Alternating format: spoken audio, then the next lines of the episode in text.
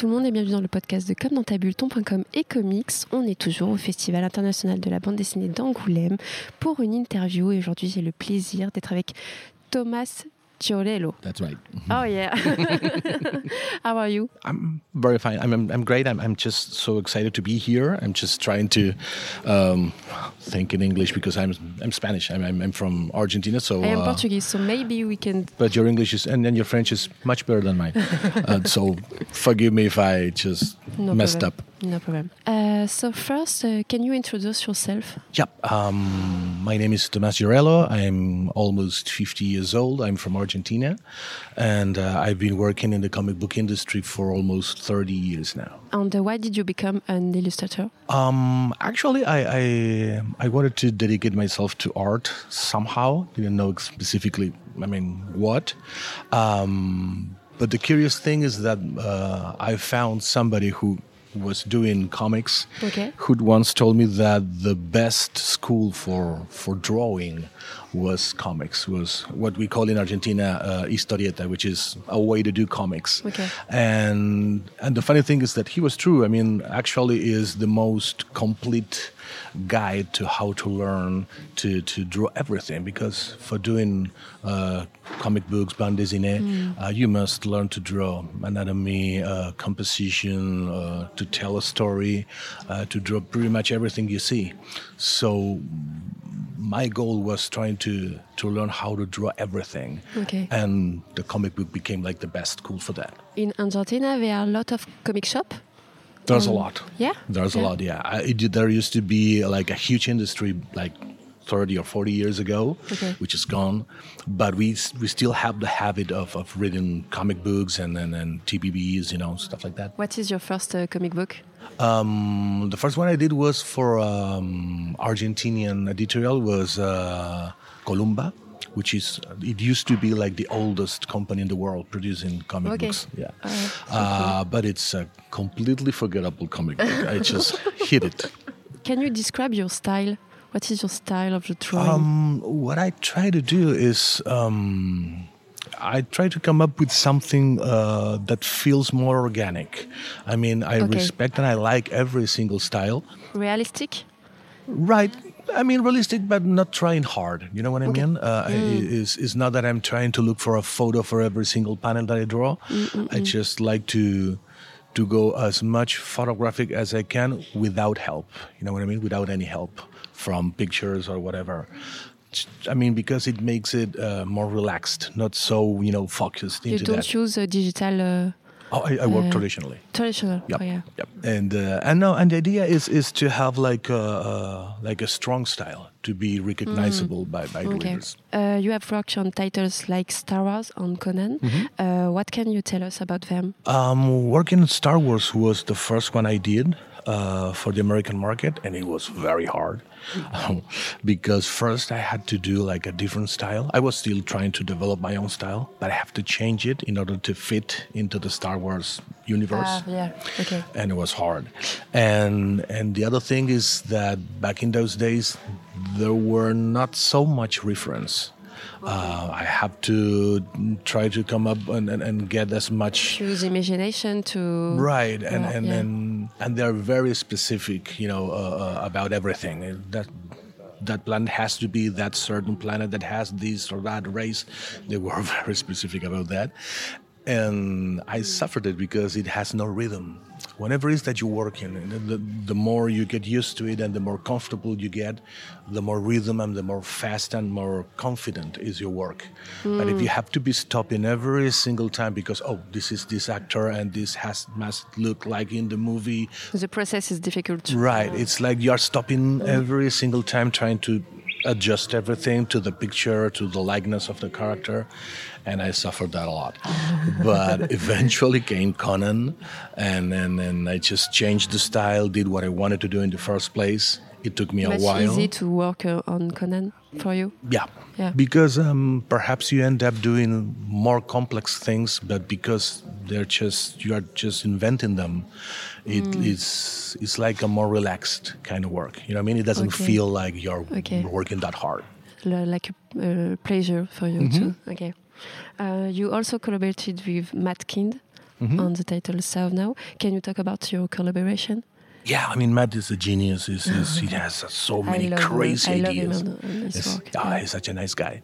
And uh, yeah, he came up with this crazy story about uh, this weird bunch of, uh, uh, of superheroes or something like that, which actually they are not very good at what they're doing, but the leader has this power to, to just to come back in time. So they appear to be like these very efficient and, and heroic characters, and actually they're not. I mean, they just do it again and again and again until they get it right, and they died in the middle like a thousand times if necessary. So it was like a very weird story, but it was fun, and, and, and it always has that little extra that Matt always add to every single story he tells. So and it's it's an ongoing series. I mean, I still have to go back and, and, and work on a few more episodes of that story. So I don't know how is it going to end. Got no idea. And um, let's talk about L'œil d'Odin. Mm-hmm. Uh, in French, uh, you work with Joshua Dysart. Right. Uh, did you enjoy working with him and Yes, very much. why? It is different to work with Matt Kindt and what kind of difference we have uh, in scenario Um, it's- scriptwriter? It's different because Matt uh, has uh, like a lot of ideas, but it's more about the visuals, like certain designs that because his characters are always crazy, uh, they have like these very crazy ideas that he he thought very carefully, and he has like a very specific specific vision. But while Joshua is uh, is more about the story. He's more about into the, the, the vibe, the feeling of a story, and it's somebody who likes to tell perhaps very well-known subjects like Vikings, for example, but from a different point of view, which is what makes him, you know, very, Very interesting as a writer. yeah. Right. So when when he approached and, and, and me and said that we should do a Viking story, you know, I was imagining like the, the usual berserker just cutting heads and stuff like that, and he was With no, no, no. Right. and- And he said, no, no, we should look at this from from the the weakest character in the scene. Mm. So everything has to be seen through this little girl's eyes, which changed completely everything. And he has visions, and then he has to figure out what it is and what is he, you know, what is her calling, and then stuff like that. But but but it's been very interesting, and and also Joshua did a lot of research. He's he sent me a lot of uh, reference work from the different Yes, races. It's my next question for Mm-hmm. the research. Do you uh, use the research for for the Nordic mythology, or it's maybe Mm-hmm. Joshua decided to make the research for you? Right. I mean, he did the research, yeah, and, and actually, and according to him, it's not exactly like a Viking story. It looks like one, but it's like a race that came, you know, before the Vikings, so it's even farther in time.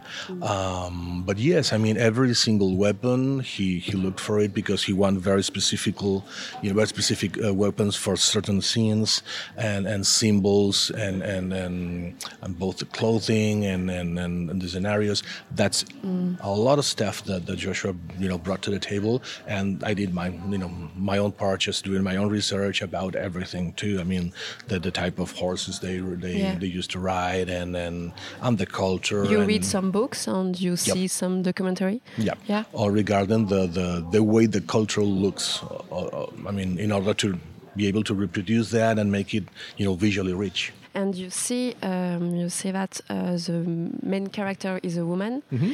Um, do you think comics give more space to women now, and it's not enough?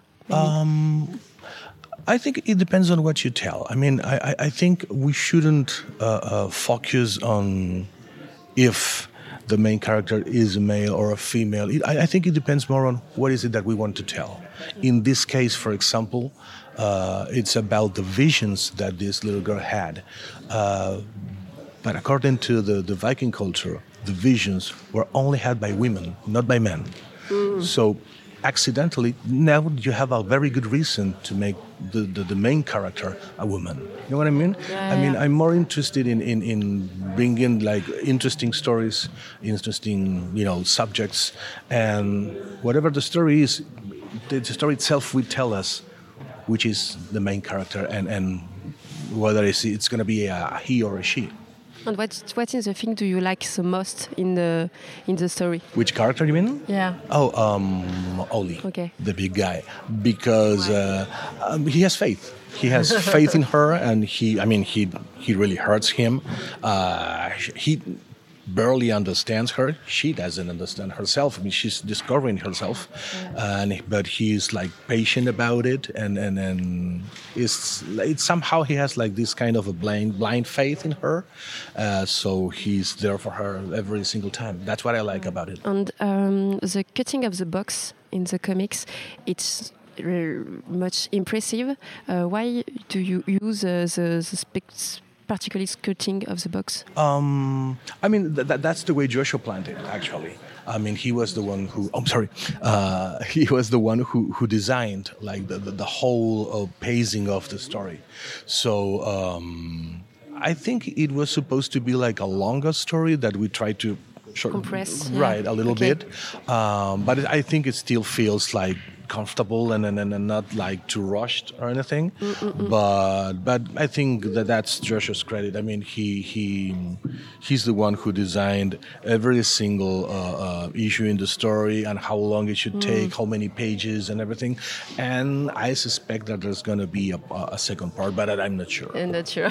I hope so. I mean, really hope so. um, about uh, communication, uh, do you have social networks? Yeah, and uh, do. how do you use them? Um, I'm very bad at it.